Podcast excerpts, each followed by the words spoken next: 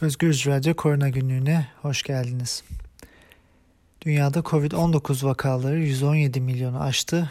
Ölümler ise maalesef 2.6 milyonun üzerinde.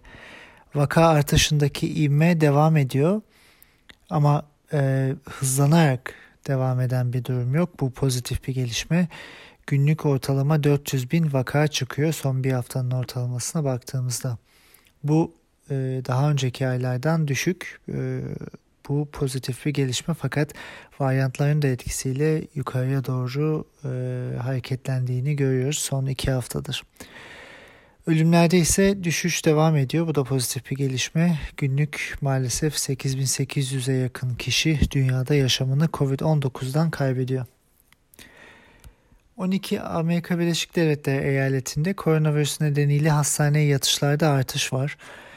Sağlık ve İnsan Hizmetleri Departmanı'nın verilerine göre ABD'de geçen hafta itibariyle 50 bine yakın hasta tedavi ediliyor hastanelerde. Özellikle 3 eyalette New York, New Jersey ve Washington DC'de artışlar var. New York'taki artışların nedenlerinden bir tanesi New York'ta ortaya çıkan bir mutasyon olabilir. E, bu şu anda net değil ancak çalışmalar devam ediyor. İsveç ve Almanya'da AstraZeneca ve Oxford aşısı 65 yaşın üzerindeki insanlar için de genişletildi. Daha önce Almanya e, buna izin vermemişti veri yetersizliği nedeniyle. Şimdi bu e, veriler sağlandığı için Almanya 65 yaşın üzerine de Oxford aşısını yapabilecek duruma geldi. Rusya'da e, Rusya'nın birkaç AB ülkesine bu ay içinde Sputnik 5 aşısını göndereceği ve bu ülkelerde kullanımın onaylanacağı e, yönünde bir e, haber paylaştı e, dünya ile ve bu aşının AB çapında onay alması halinde Moskova Haziran ayında 50 milyon aşıyı Avrupalılara ulaştıracak. Gamaleya aşısı şu anda sadece Macaristan'da onay aldı Avrupa Birliği içinde orada uygulanıyor. İtalya Avustralya'da yapılması gereken Oxford AstraZeneca e, aşılarının sevkiyatını durdurdu. Bu ilginç bir gelişme. Bu e, Avrupa Birliği'nin blok dışına aşı sevkiyatını düzenleyen yeni kurallar ortaya koymasından sonra e, gerçekleşen ilk etkinlik bu anlamda. İtalya demişken bu arada e, Milano e, Avrupa'da sert bir kapanmaya giden ilk bölgeydi pandeminin başında. Bundan yaklaşık bir sene sonra e, İtalya'nın bu finans başkenti yine büyük kısıtlamalarla karşı karşıya.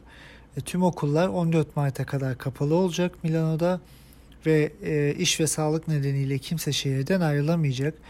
Milano vatandaşlarının tatil evlerine gitmelerine de izin vermiyor. Dükkanlar açık ama barlar ve restoranlar kapalı kalacak.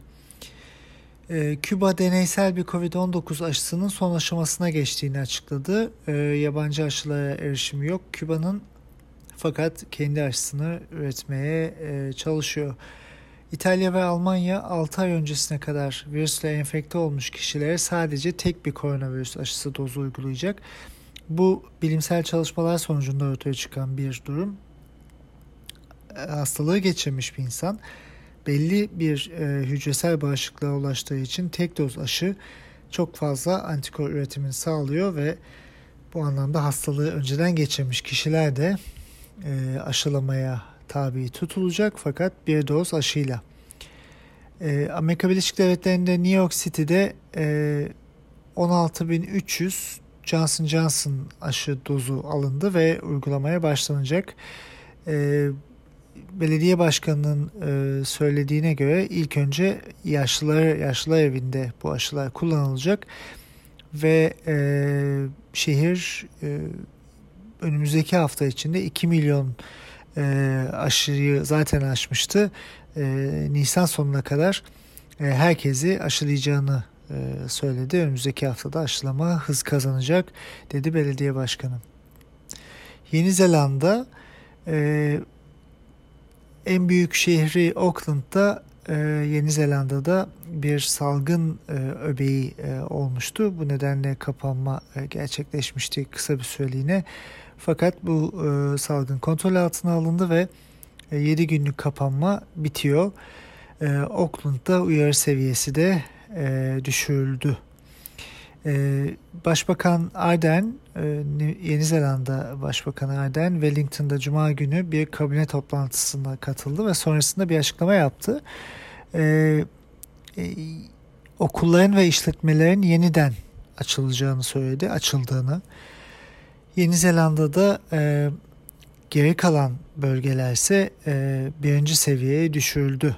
E, e, acil durum seviyesi birinci seviyeye düşürüldü. Bu e, şu anlama geliyor. İnsanlar artık sosyal mesafeyi gözlemek zorunda kalmayacaklar ve toplantıların boyutunda sınırlandırmayacaklar. Yani e, sıfır Covid e, stratejisi belli ülkeler için geçerli. Bunun yolları da belli. E, Yeni Zelanda güzel bir örnek. Amerika Birleşik Devletleri'nde bir okul e, Covid-19 salgın nedeniyle e, baharda yüz yüze dersleri iptal etmişti. E, Amerika'da bu okula dava açıldı ve 1,5 milyon dolar tazminat ödemeyi kabul etti okul öğrencilere. Eğitim hem zora giriyor hem de elbette üniversitelerin kendi işleyişleri de etkilenmiş oluyor. Kanada'da aşılan sorumlu bakan hükümetin Covid-19 aşısı isteyen her vatandaşı aşılamak için hedeflendiği Eylül tarihinin öne kaydırılabileceğini söyledi. E, buna göre e, daha fazla aşılama yapılacak ve büyük ihtimalle Eylül'den daha önce yaz aylarında Kanada toplum bağışıklığına ulaşacak. E, Fransa'da hükümet iyileşmenin sadece e, haftalar sonra gerçekleşeceğini umuyor ama e, ülke çapında da e, bir e, kilitlenmeye gitmiyor. E, ama bunun yanında e, bazı bölgelerde kısıtlamalar sıkılaştırılıyor ve aşıların hızlanması zorunluluğu e, görülüyor. E, Castex bir geçen hafta düzenlediği bir basın toplantısında Fransa'nın kuzey kıyısındaki bölgelerde e, tecrit e, kapanma e, başlayacağını söyledi. Bu sadece hafta sonuyla sınırlı olacak ilk aşamada. E, dünyanın başka bölgelerinde örneğin Kuveyt'te günlük vakalar artıyor ve en yüksek seviyesine çıktı. Dolayısıyla bir sokağa çıkma yasağı getirildi. Bakanlar Kurulu da 7 e, Mart'tan itibaren bu yasağın bir ay süreceğini söyledi. E, Zimbabwe e, Hindistan'ın geliştirdiği bir aşıyı alan ve kullanan ilk ülkelerden oldu. Afrika'daki ilk ülke oldu. Bu Güney Afrika ülkesindeki Hindistan Büyükelçiliği geçen hafta içinde bunu duyurdu. E, Hyderabad'daki bir şirket Bharat Biotech International diye bir şirket Hindistan'ın kendi Covaxin denen aşısını üretmişti. Zimbabwe bunu kullanmaya başladı. Aşının etkinliğini gerçek dünya verileriyle önümüzdeki zamanlarda göreceğiz. E, aşılarla ilgili aslında e, birçok haber çıktı geçen hafta içinde. Johnson Johnson şirketi e, Covid-19 aşısı üretmişti. Bu e, FDA Amerikan Gıda ve İlaç Dairesi tarafından, danışma paneli tarafından e, oy birliğiyle 22'ye 0 e, yetkilendirme e, aşamasına geçmişti, tavsiye edilmişti. FDA'da e, cumartesi günü 18 yaş ve üstü kişilerde kullanım için acil durum onayı vermişti. E, Amerika'da Pfizer BioNTech aşısı ve Moderna mRNA aşıları kullanılıyor. Johnson Johnson kullanılan üçüncü aşı olacak. Tek doz aşı bu. Dolayısıyla e, o anlamda bir avantajı var. E, 100 milyon doz aşı siparişi verilmişti e, ABD'de bu aşı için. Fakat e, Nisan ayına kadar ancak tedarik edilebilecek.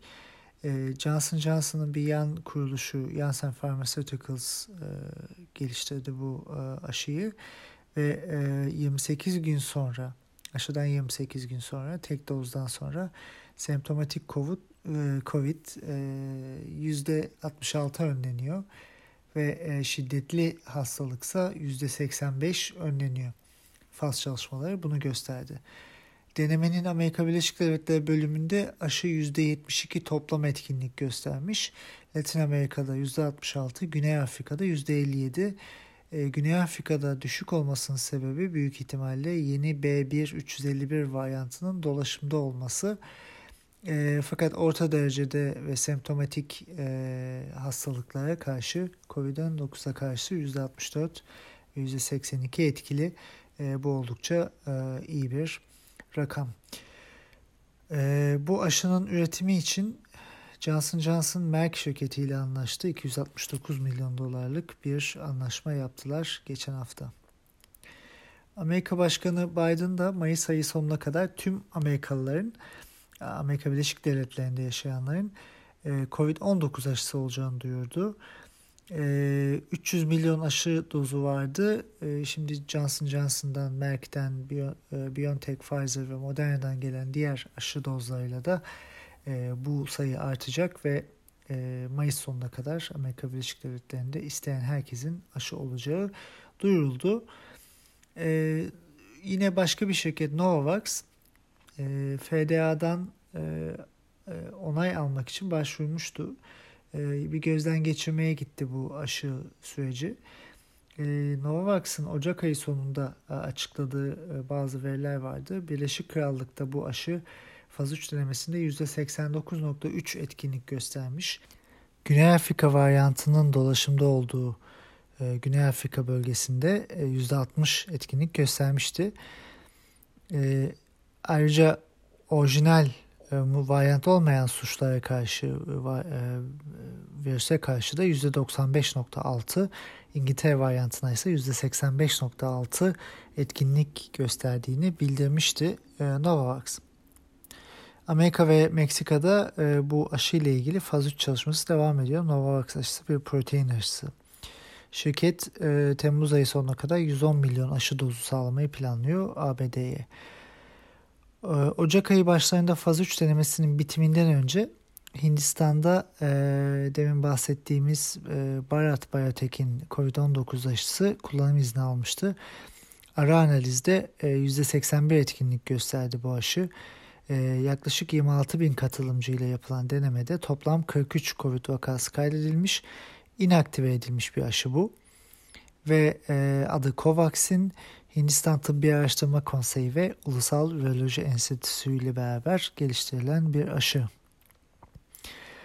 Ee, baştan beri çok bahsediyoruz. COVAX inisiyatifi e, 145 düşük ve orta gelirli ülkeye 2 milyar doz COVID-19 aşısı sağlamak amacıyla Dünya Sağlık Örgütü, Gavi, Aşı İttifakı ve Salgın Hazırlık Yenilikler Koalisyonu'nun SEPI'nin gelişimi olan COVAX, e, bu göndereceği aşılardan e, ülkelerden aşı göndereceği ülkelerden biri olan Gana'ya ilk aşıları dağıtmaya başladı. Mayıs ayı sonuna kadar 237 milyon doz AstraZeneca aşısı e, katılımcı olan ülkelere, planlanan ülkelere dağıtılacak. E, Novartis e, geçen hafta içinde bir duyuru yaptı. 50 milyon doz CureVac COVID-19 mRNA aşısını üretecek Novartis CureVac Almanya'nın Tübingen şehrindeki bir e, şirket. Pandeminin başında e, Amerikan başkanı o zamanki başkan Trump bu şirketi almaya çalışmıştı fakat alamamıştı. Bu şirketin bir mRNA aşısı var ve bunu üretecek Novartis. Üretimin başlaması teknoloji transferleri ve test çalışmaları için hazırlıklar devam ediyor. Bu böyle bir açıklama yapıldı. CureVac daha önce Bayer ve GlaxoSmithKline şirketleriyle de anlaşmıştı. E, dolayısıyla geniş bir e, aşı üretim kapasitesine sahip. E, Şubat ayında da Avrupa İlaç Ajansı EMA'ya aşamalı bir başvuru gerçekleştirmişti. 2021'in ikinci çeyreğinin başında bir onay alması bekleniyor yani bir iki ay içinde. İlaç anlamında da e, gelişmeler var tabi. Hastanede yatan e, COVID-19 hastalarında Vir Biyoteknoloji ve GlaxoSmithKline'ın bir monoklonal antikor kokteyli deneniyordu. E, Veri Güvenlik ve İzleme Kurulu e, Amerikan e, Sağlık e, Merkezi NIH için e, bu bu antikor kokteyli için e, çok az fayda buldu. Yani istatistik olarak bir e, hastalığa bir faydası yok ve dolayısıyla bu çalışma kapatıldı. Bu çalışma başarısız oldu erken aşamadaki testlerde. Bunu özellikle söylüyorum çünkü e, çoğunlukla haberler başarılı olanlar üzerinden ama o kadar fazla başarısız e, çalışmada var ki yani e, bu pandemi ilaç şirketlerinin aşı şirketlerinin para kazanmak için ürettikleri bir durum değil. Birçok ilaç şirketi gördüğünüz gibi e, çok fazla e, bütçe harcayarak başarısız oluyorlar.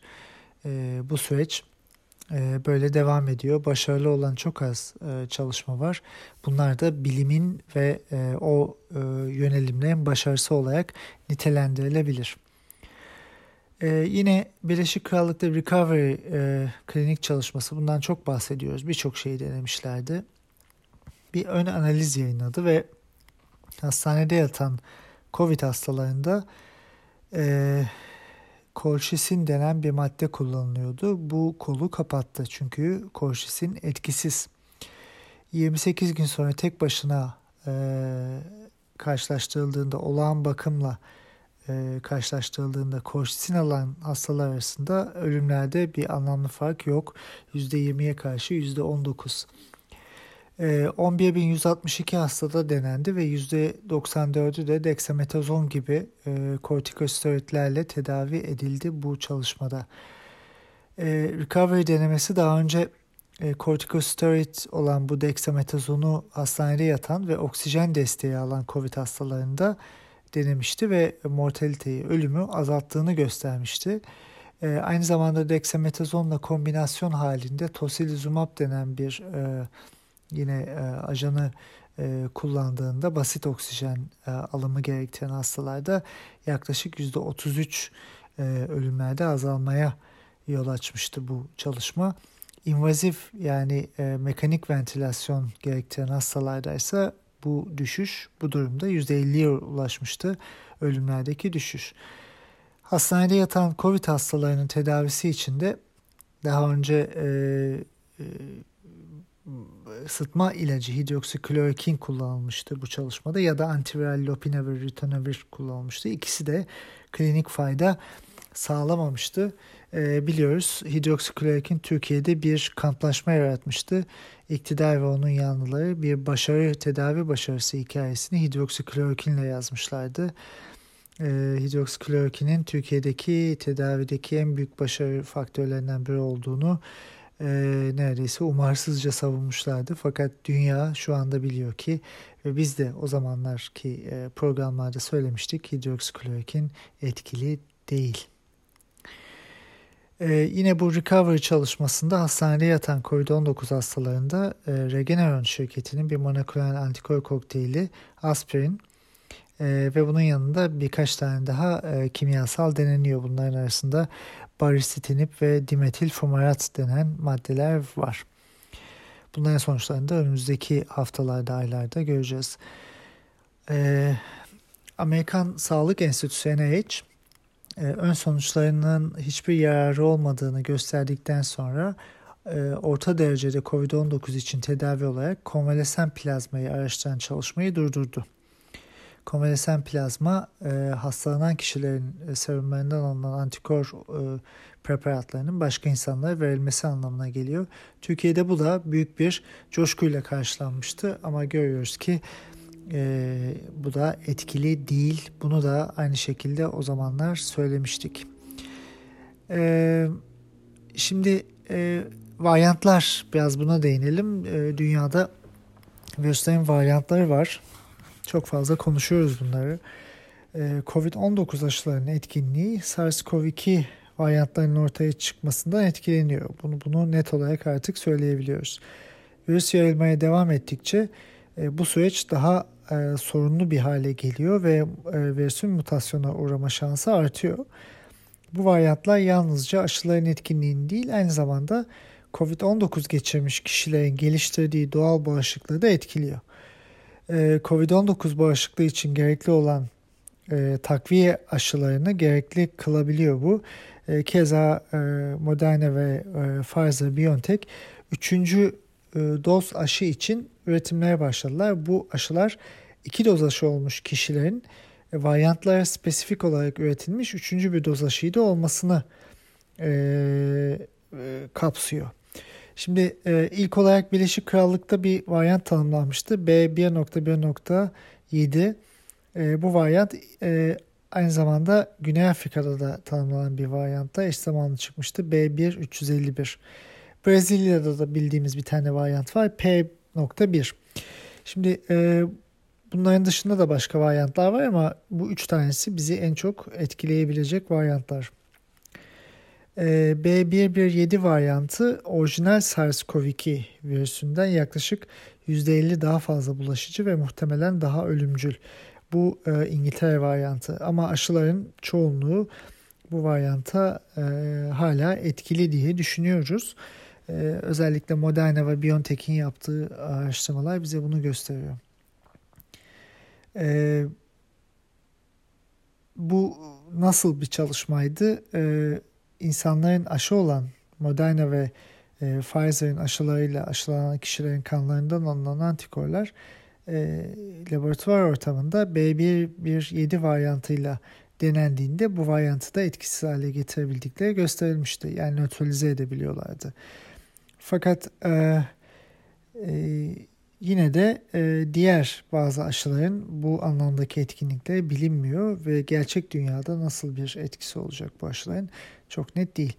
Novavax aşısının varyantta %85, varyant olmayan suçta ise %89 etkinliğe sahip olduğunu bildirmişti.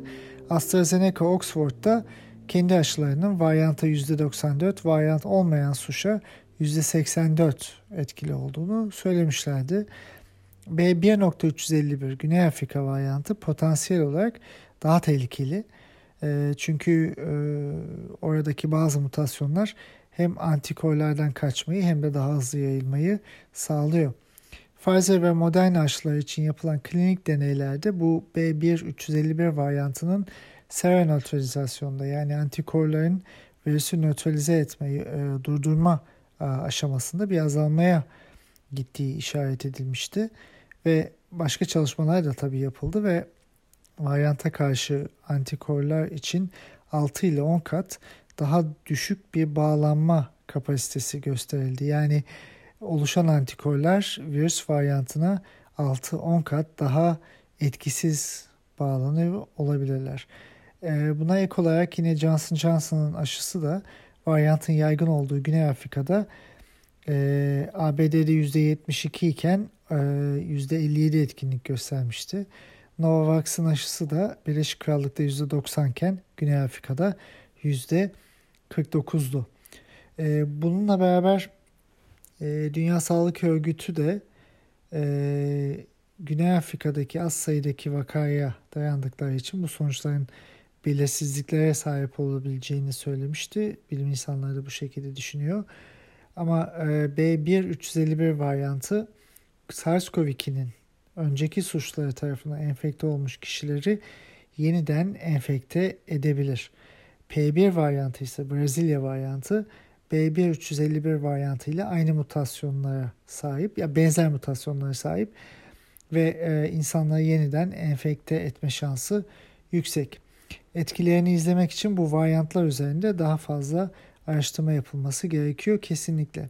Şimdi Türkiye'ye baktığımızda bu varyantlara değineceğiz ama e, ondan önce Türkiye'de bir normalleşmeyle karşı karşıyayız ve bize verilen bir 100 bin nüfusta COVID-19 vaka sayısına göre risk haritası var. Her hafta değişiyor bu risk haritası. Güneydoğu Anadolu ve Uşak çok düşük riskliydi. Bazı bölgeler daha fazla riskliydi vesaire. Şimdi haftalar geçtikçe bu risk seviyesi de gittikçe artıyor. Yani e, kriterlerin ne olduğu tam net değil ama e, haritalara baktığımızda dört renk var. Mavi, sarı, turuncu ve kırmızı. Kırmızıya yaklaştıkça risk artıyor. Kırmızı bölgeler gittikçe artıyor. Türkiye'de risk artıyor. E, şimdi sadece bu verilen sayılar da aslında grafik de bize yeterli değil. Çünkü bin kişi başına günlük test sayısı verilmeli. Eğer testler düşüyorsa zaten görünen vakalar düşüyor. Test pozitiflik oranı nedir? E, hastalık geçirip e, antikor geliştirenlerin oranı nedir gibi birçok e, verinin de bizlerle paylaşılması gerekiyor ama Türkiye'de tabii ki bunlar yapılmıyor hala. Şimdi e, önceki haftalara oranla bir haftada nasıl bir değişim olduğunu bir grafiğe koyarsak şunu görüyoruz. Türkiye'deki illerin neredeyse yarısında vakalar artıyor. Zaten yüksek olan Karadeniz kıyıları e, daha da artıyor. Yani her hafta e, bir artış görüyoruz e, Türkiye'de. Dolayısıyla açılma, normalleşme bize göre değil şu anda. Geçen hafta içinde bir günde vakalar %20 arttı. Ama yine birkaç gün içinde normalleşmeye geçtik. Bu oldukça risk e, ortaya koyan bir durum. Test pozitiflik oranı, aktif vaka sayısı, aktif hasta sayısı, toplam vaka sayısı artıyor. Türkiye'de varyantlar da dolaşımda bunu değineceğiz. Türkiye'deki aşının da bu varyantlara etkisini bilmiyoruz. Yani işler iyi gitmiyor fakat biz e, inanılmaz bir şekilde umarsızca, e, pervasızca diyelim açılıyoruz. E, ve e, yani hastalar artıyor, göz göre göre vaka yayılımı da alevlendiriliyor. Çünkü toplumdaki alınan önlemler de çok karmaşık. Sadece İstanbul'a bile baktığımızda e, şunu görüyoruz. Yani riskler örneğin Şubat'ın ikinci haftasıyla e, Mart'ın ilk haftası karşılaştırıldığında e, Türkiye'deki e, İstanbul'daki pardon insidans değeri 60'tan e, 112'ye çıkmış durumda. Yani neredeyse iki katına çıkmış durumda. Vaka sayıları da e, aynı şekilde e, 9000'den 17.000'e çıkmış durumda e, haftalık vaka sayısından bahsediyoruz. İstanbul için sadece yani İstanbul'da risk artıyor. Pandemi İstanbul'dan başladı Türkiye'de bildiğimiz kadarıyla. Ee, İstanbul tekrar bir yükselişe geçiyor. Risk artıyor. Risk her yerde artıyor. Fakat e, bir yandan da Türkiye'de bir aşı var. Sinovac aşısı. Etkisi ile ilgili bilgiler de paylaşıldı. E, ama bu çok da net değil açıkçası. E, geçenlerde bir gazetede e, bu aracı şirketin e, yöneticisi çıktı ve bir röportaj yaptı. Yani ilk defa görüyoruz o kişiyi ve ben e, bu bilgileri okudum. E, Mart-Nisan ayında e, Lancet dergisinde, e, Science dergisinde pardon bu Sinovac aşısının e, faz çalışmalarını okudum. O yüzden getirmek istedim diye bir açıklama yaptı. Şimdi birincisi faz 3 verisi yayınlanmamış bir aşı bu. Türkiye tek bu aşıyı kullanıyor. Aşı tedariğinde aracılık yapan ve hakkında ekonomik çıkar iddiaları olan bir kişi ve daha önce hiç görülmemiş bir kişi geçen hafta ortaya çıktı ve distribütör. E, komik bir duruma da düşmüş e, yaptığı röportajda. Çünkü e, birincisi faz çalışmaları e, Science dergisinde yayınlanmadı. E, preklinik dediğimiz klinik öncesi bazı çalışmalar Science dergisinde yayınlandı bu aşı için. Faz 1 ve 2 çalışmaları da kısıtlı bir şekilde Kasım ayında Lancet dergisinde yayınlandı. Yani bu kişinin bunları okuyabilmesi için Kasım ayını beklemiş olması gerekiyor. Mart ayında kesinlikle 2020 içinde bir faz çalışması okuyabilecek durumu yok. Yani buradan da anlıyoruz ki bu aşı işi Türkiye'de yalanlar üzerine e, kurulmuş durumda. Şimdi Reuters'te bir haber çıktı ve Sinovac aşısı e, yeterli antikor tepkisi sağlayamayabilir Brezilya ve Güney Afrika varyantına dendi. E, şimdi Türkiye sadece bu aşıyı kullanıyor. Varyantlar var ama biz yine bunu kullanıyoruz. Türk Tabipleri Birliği geçen hafta içinde şöyle bir e, e, birkaç not ortaya koydu. Aşılama hızı gittikçe düşüyor dedi. Doğru. E, yeni risk gruplarına aşı randevusu açılmıyor dedi. Doğru. Aşı yok. Strateji yok. Bilimsel salgın yönetimi yok. Aşı bekleyen milyonlar var. Aşı yapacak sağlık çalışanı var ama aşılamayı yavaşlatan bakanlık var. Güven vermeyen bir yönetim var dedi. Kesinlikle e, her kelimesine katıldığım bir açıklama. Şimdi Türkiye'de varyantlardan bahsediyoruz. Şöyle açıklayabiliriz. Aslında Türkiye'deki pandemi yönetimi hiçbir şekilde varyant virüsleri dikkate almıyor. Yeterince dikkate almıyor. Dizin analizi yapılmıyor yetersiz. Bildiğimiz ve en dikkat edilmesi gereken demin de bahsettik 3 varyant var. B117 Birleşik Krallık, B1351 Güney Afrika ve P1 Brezilya varyantları. Hızlı yayılımı, virüsün hızlı yayılmasını sağlayan N501Y mutasyonu bildiğimiz varyantların hepsinde var ortak. Hızlı yayılıma yol açıyor. Ee, virüse nötralize antikor tepkisinden kaçma yetisi sağlayabilen başka bir mutasyon var. E484 bu Brezilya ve Ge- Güney Afrika varyantlarında var. Ee, yakın zamanda Birleşik Krallık'taki varyantta da bu mutasyona rastlandı. Ee, demin bahsettiğimiz aşıların etkisini azaltan e, mutasyonlardan, değişimlerden bir tanesi bu. 501Y ile birleştiğinde antikor tepkisinden kaçmayı ve hızlı yayılımı tetikleyeceği düşünülen başka bir mutasyon var. K417N. Bu ise Güney Afrika varyantında var. P1'de de yani Brezilya varyantında da aynı e, yerde başka bir mutasyon var virüste. K417T. Şimdi Türkiye'de bu mutasyonların hepsine rastlandı.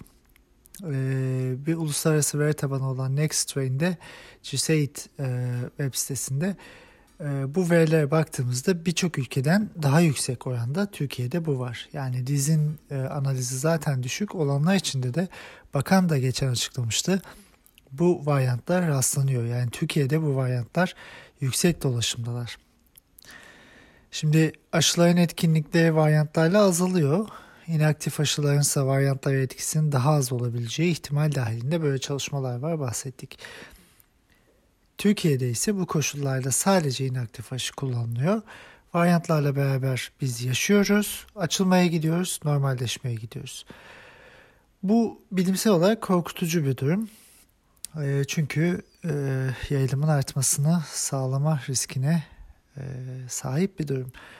Umarım ben hatalıyımdır e, ve umarım korktuğumuz şey Türkiye'de gerçekleşmez. Çünkü o zaman e, daha zor günler bizi bekliyor olacak. Hali hazırda bir önceki 1 Haziran'daki açılmadan daha kötü bir durumdayız. Aktif vakalar 120 binin üzerinde o zaman 30 bindi e, ve yayılım da daha fazla varyantlarla da beraberiz. Göreceğiz.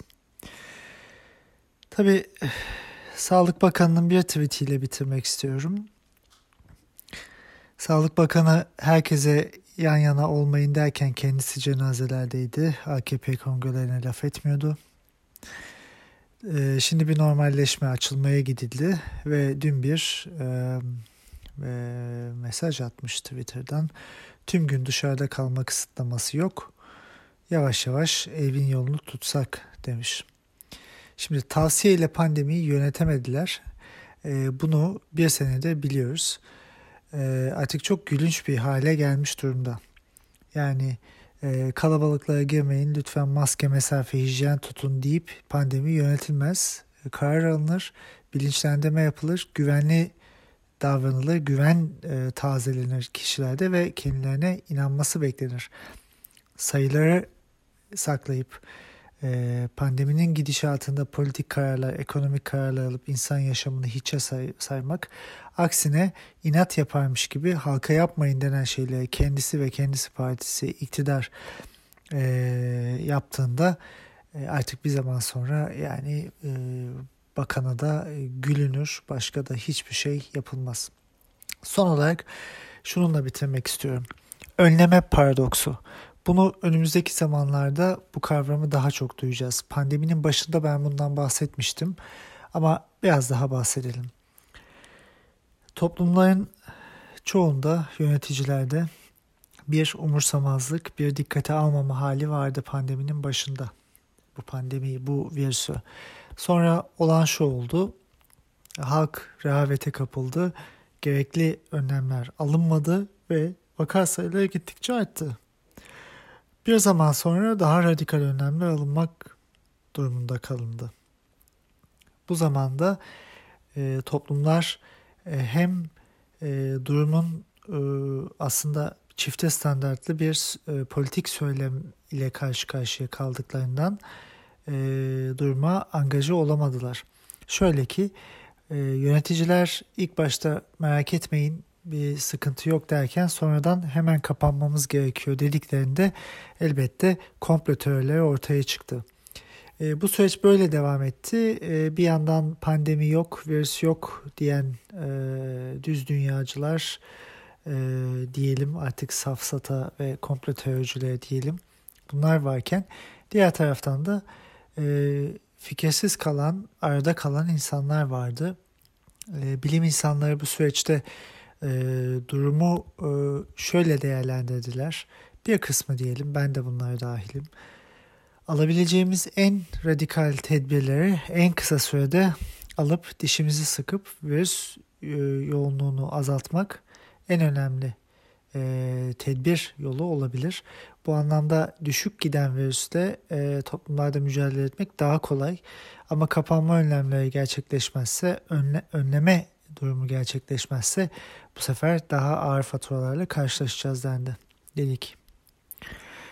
E, fakat süreç devam ettikçe şöyle bir şey de olacak. E, en ağır ilerleyen zamanlarında bilim insanlarına e, kulak kesilen e, insanlar inanmayanlar bile, e, troller bile, safsatıcılar bile, e, yer geldiğinde bilim kurulu bile bize, bilim insanlarına kulak kesildiler. Fakat e, pandemi bir zaman bitecek, azalışa geçecek. Dünyada da bu şekilde olacak. İşte o azalışa geçtikten sonra yine e, bu pandemiye inanmayan, bilim insanlarına inanmayan, tedbirleri almayanlar bir başarı hikayesi yazacaklar ve zaten gördünüz mü pandemi bitiyormuş. Zaten e, çok da bir şey yokmuş diyecekler. Bu her zaman böyledir. E, geçmişte de buna e, önleme paradoksu denir. Siz önleyebildiğiniz oranda e, inandırıcılığı zaten inanmak istemeyenler de inandırıcılığı sağlayamazsınız. E, zaten yokmuş e, argümanı çok e, bizim sirküler dediğimiz e, dolambaçlı kendi üzerine dönen bir kısa döngü argümanıdır. Eğer önlemezseniz, gerekli şey, tedbirler almazsanız yüksek faturalarla karşılaşırsınız. O zaman bilim insanlarına e, siz bunu bilmiyor muydunuz denir. Önlenebildiği zaman ağır radikal önlemlerle önlendiğinde e, bu kadar radikal önleme gerek var mıydı? Gördüğünüz gibi zaten de çok bir şey yokmuş denir. Yine bilim insanlarına. İşte bu paradoks e, her zaman olan olacak bir paradoks. Fakat şunu söylememiz gerekiyor. Gerektiği zaman radikal ve kapanma önlemlerini alamayan hükümetler, Türkiye buna dahil, Türkiye'deki ve dünyadaki salgının gidişatına maalesef negatif etki ettiler, etmeye de devam ediyorlar. Aşılamanın az olduğu, aşının etkisinin bilinmediği, güvensizlikle yoğrulduğumuz, ve e, pandemi planlama sürecinin düzgün yapılmadığı, yine bir açılmaya gittiğimiz ve demin bahsettik verileri bu sayılarla açılmaya gitmek akıl kârı değil, bilim kârı değil, sadece politik bir tercih. İşte önümüzdeki zamanlarda e, önleme paradoksuna e, daha fazla değineceğiz. Ama önümüzdeki zamanlarda bir cümleyi hatırlatmak istiyorum. Aylar önce programlarımızın birinde bahsetmiştik. Yaptığımız program sayısı e, podcast sayısı 80'i aştı ve onların ilklerinden bir tanesinde şunu söylemiştik. Bu pandemide ilerleyen vakitlerde başarılı yönetimlerle başarısız yönetimler kendilerini zaten kendileri belli edecekler. Pandemi aslında akıllı ve vicdanlı da bir imtihan.